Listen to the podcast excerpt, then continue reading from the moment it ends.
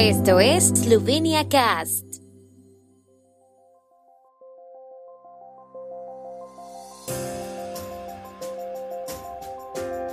Noticias.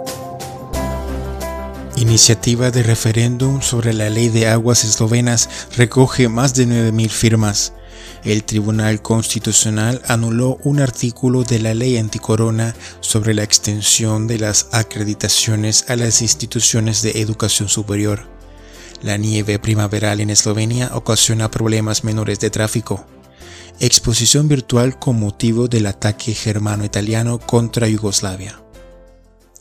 Los organizadores de la iniciativa del referéndum sobre la ley del agua, reunidos en el movimiento Zapitno Bodo Pikasi, reunieron más de 9.000 firmas en apoyo del referéndum legislativo.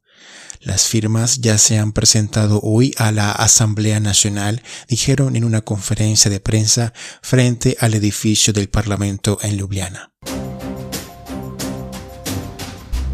El Tribunal Constitucional anuló el artículo 6 de la ley anticorona que amplía el plazo para cumplir las condiciones para el establecimiento de una institución de educación superior, tal como se define en la enmienda a la Ley de Educación Superior.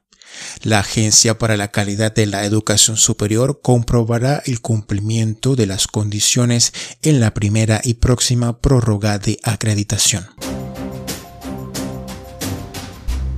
Como predijeron los meteorólogos, por la mañana empezó a nevar en todo el país y los camiones ya resbalaban en las carreteras, produciendo accidentes de tráfico menores. La situación más complicada se ha presentado en la carretera costera.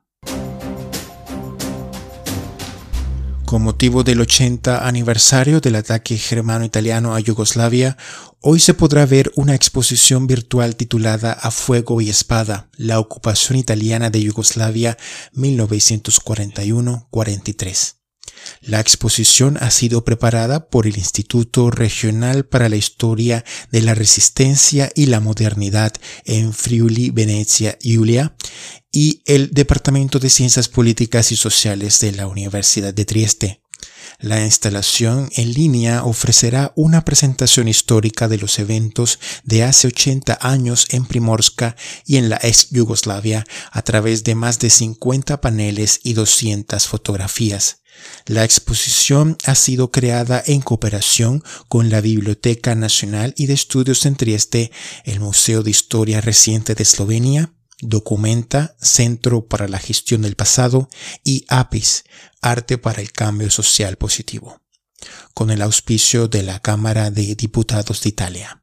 La presentación de la exposición será hoy martes 6 de abril a las 17 horas hora de Eslovenia, 10 hora de Colombia, 11 hora de Venezuela, 12 hora de Argentina y Chile en la plataforma Zoom con enlace disponible en nuestro sitio web. La transmisión en vivo también estará disponible en el sitio web de Slovenia Cast.